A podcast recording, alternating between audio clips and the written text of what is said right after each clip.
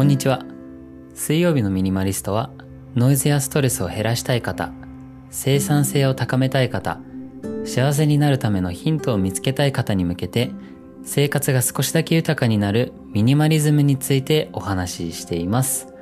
今週も聞いてくださって本当にありがとうございます。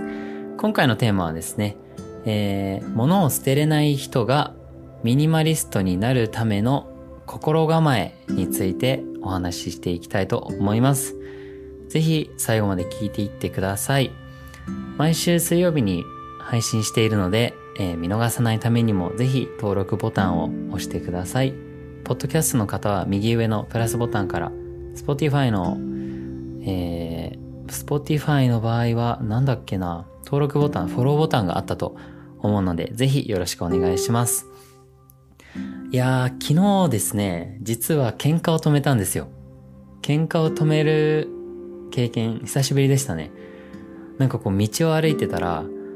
自転車に乗ってる人がおじいさんにぶつかりそうになったんですね。で、そしてその自転車に乗ってる人もスキンヘッドでかなりガタイがいいのにもかかわらず、そのおじいさんがその人に向かって、おい、どこ見てんだよみたいな感じで言って、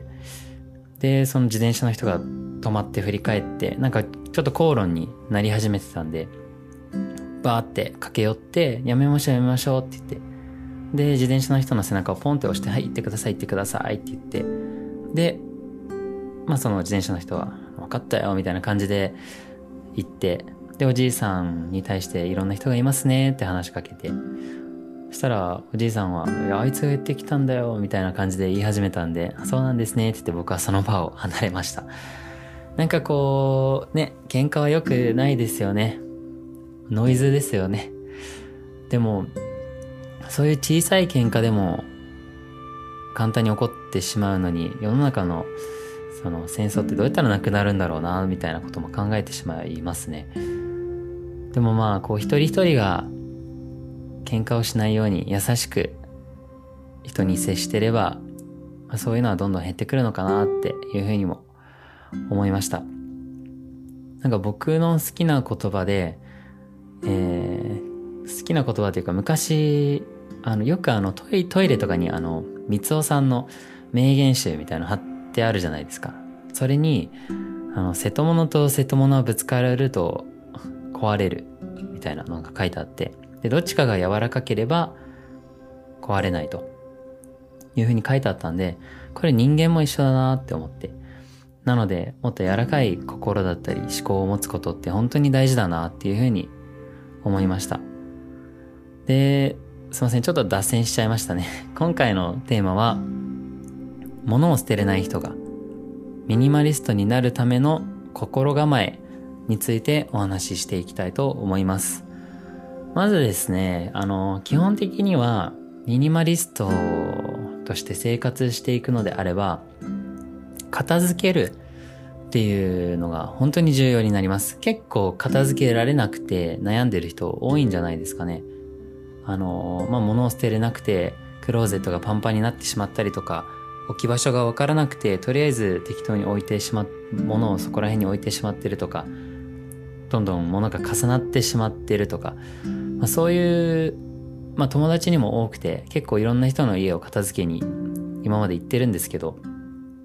あのまあ、そういう人が結構多いなと新しいものが出たら買っちゃうとか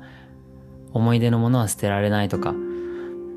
そういう人が多いですね。僕も結構昔はそうでした。なんかこれいいなと思ったらとりあえず買っちゃうとか安いから買っておこうとかいつか使うかなと思って買っておくとか。これおしゃれじゃんと思って買うけどえー、2年後には、まあ、1年後2年後にはもう、あのー、時代の流れが変わっておしゃれじゃなくなって着なくなってけど取っておいてるとか全然ありますね。ただその経験を踏まえてこうあのー、片付けをするために必要な心構えみたいのが、えー、分かったのでちょっと皆さんにもそれをお伝えしたいなと思っていますえー、まずですね、あの、片付けるために一番必要なのって、あの、どうやったら片付けられるかっていうノウハウ的な部分ではなくて、本当に気持ちとかメンタルの、あの、話になります。そこが解決できれば、その考え方さえ分かれば、どんどん物を減らせられるかなというふうに思っています。なので今回はそのメンタルだったりマインドの面を話していきます。えー、まずですね、片付けるっていう言葉があると思うんですけど、これ分解すると型をつけるっていう風に読むんですね。これどういうことかっていうと、決着をつけるって意味なんですよ。型をつけるっていうのは。つまり、気持ちに型をつける行為なんですね。片付けっていうのは。こう、綺麗な部屋で過ごしていたら、やっぱりストレスも減りますし、すっきりした思考で考えられますし、気分も良くなります。これをするためには、今までのことに対して決着をつけなきゃなりません。じゃあ何に対して決着をつけなきゃいけないのかって話なんですけど、一番大きいのは思い出です。結構物を捨てれない人って思い出を大事にする傾向があるんですね。まあ思い出を大事にすることは全然悪くないんで、あのー、全然大丈夫なんですけど、えっと、大事にする方法があの片付けられないことにもつながってるんで何をしなきゃいけないかっていうと、えー、考え方としては自分は今、えっと、未来に向かって生きているっていうふうに考えなきゃいけないんですね。過去のものとかが身の回りに溢れてるとずっとその思い出に浸ってしまうんですよ。昔のアルバム見てあ懐かしいなとかこの時は良かったなとか楽しかったなっていうことってありませんか？そういうものでたくさん溢れてると、前に進めないし、今を本気で生きられなくなってしまいます。過去に引きずられてしまいます。後ろ髪を引っ張られるというか。なので、前に進むためには、ちゃんと過去に型をつけないといけません。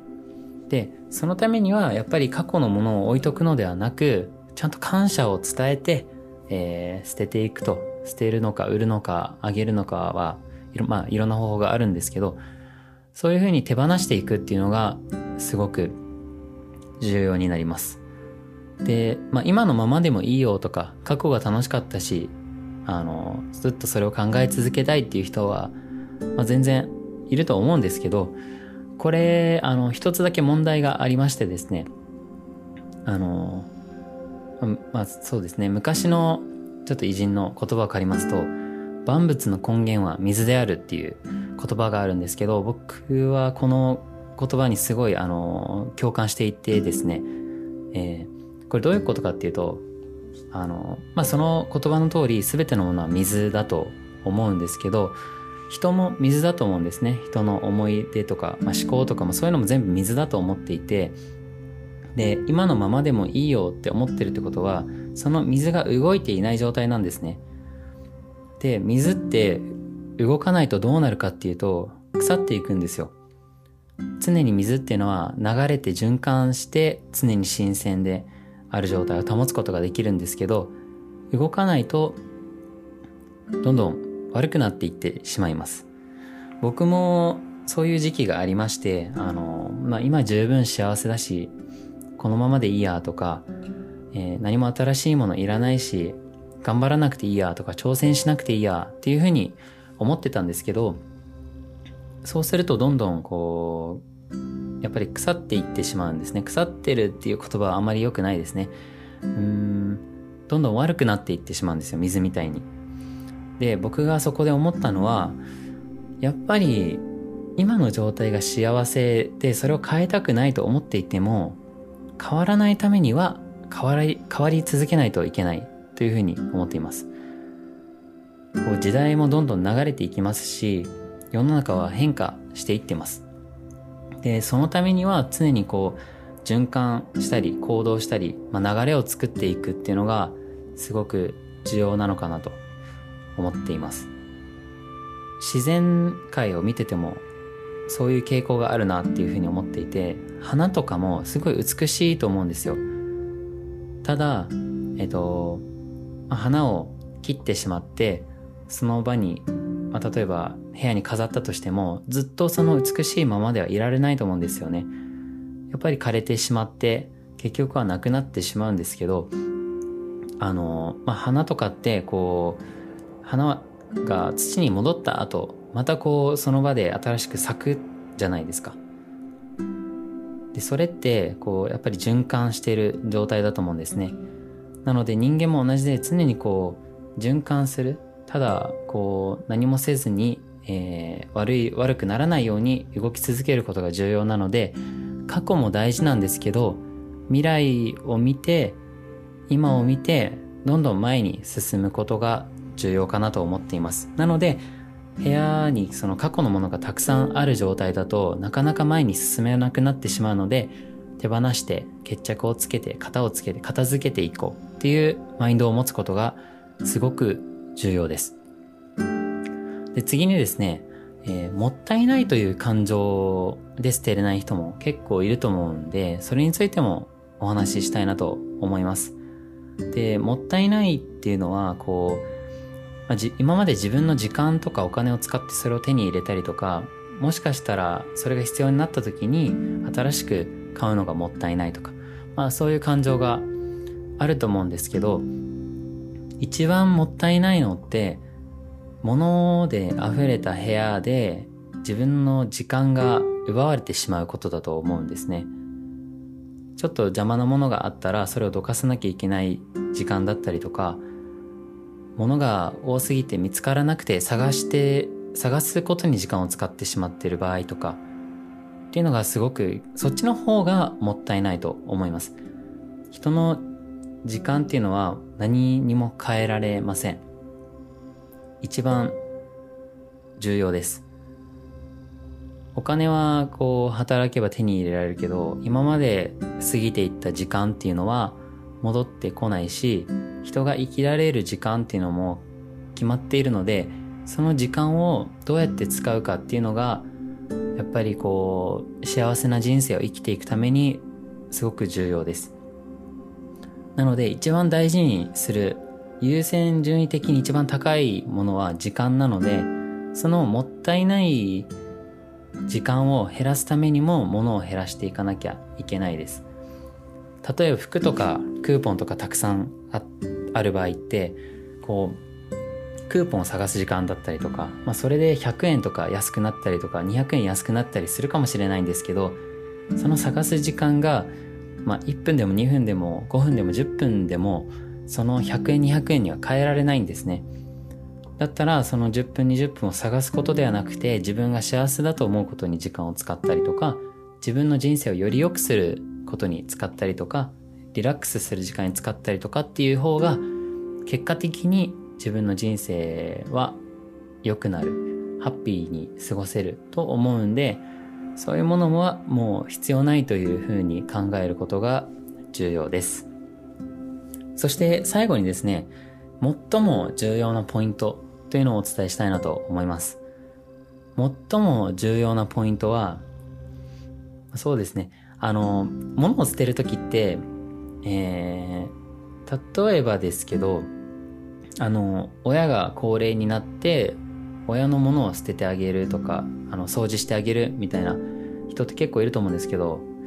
あとはまあ友達の家に行ってちょっと汚いからこう掃除してあげるみたいな経験ってあると思うんですけど、なんかそういう場合って結構あの時間が経つと元通りになってることってないですかね？これ捨てたのにまた新しいの買ってるとか、なんかゴミ捨てたのにまたゴミがすぐ溜まってるとかっていう状態になるんですけど、ここで僕がお伝えしたいのは、あの、人が代わりに物を捨てると何も変わらないっていうのをお伝えしたいですね。なので、一番重要なポイントは自分で捨てるです。物を自分で捨てることによって自分自身が決着をつけてる、型をつけてる状態になります。自分が自分の思い出に対して感謝を伝えて手放すことができます。なので他人に捨ててもらうのではなく必ず自分が捨てないと意味ありません。もしお子さんがいる方だったらこうなんか、これ捨てとくよとかじゃなくて、まあ、いらないものに対してですね、これ捨てとくよとか、これいらないよねみたいな感じでポイって捨てるのではなくて、まあ、それは本当に、そういうことをしてしまうと、え、僕の思い出、私の思い出を勝手に捨てるんだってなっちゃうので、一番重要なのは本人に捨ててもらう、本人に手放してもらうことが重要です。一緒に話し合って、これは本当にいるの？とか、これにはどういう思い出があるの？とか、どうやったらその思い出を忘れられないようにできるかな？とかそういうことを話し合ってから本人に手放してもらうっていうのがすごく重要になります。なので自分が物を捨てる時もちゃんとあのどうやったらその思い出を大切にできるかとか、えー、その人もまあいただき物だったらあの粗末にせずにどうやったら手放せられるかなみたいなみたいのを考えてえー、自分自身で物を手放していくっていうことが自分の気持ちやマインドももっとスッキリするしより良いあのまあ、リバウンドしないミニマリストになれるかなというふうに思っています、えー、今回のポイントをまとめるとですねまずは、えー、型をつけるという考えを持つこと。そして思い出を大切にするけど過去に縛られない前に進むこと、えー、そしてもったいないという感情をなくすこと。そして自分自身で捨てること。これがとても重要になります。なのでこれからミニマリストを目指したいなとかミニマリス完全にミニマリストになろうと思っていなくてもちょっとミニマリストの考え方とか、その生活スタイルを取り入れていきたいな、いいところだけ、えー、真似したいなと思っている方は、ぜひこのやり方を試してみてください。今日はここら辺で終わりたいと思います。えー、この話がいいなと、ためになったなと少しでも思っていただけたら、ぜひ、えー、レビューで星5をくれたら嬉しいです。前回ですね、前々回かな、あの、星をくれた方がいましたので、3人ほど星5をくれてすっごい嬉しかったので、ぜひ、えー、まだくれてない方、くれてないって言い方ちょっと違いますね。うん、難しいな言い方。星5を押そうかなって、いいなって思った方はぜひ、お願いします。えー、はい。では、ここら辺で終わります。水曜日のミニマリストは毎週水曜日に普段の生活が少しだけ豊かになるミニマリズムについてお話ししています。毎週水曜日にお話ししているので、またぜひ来週も聞いてください。では、また来週お会いしましょう。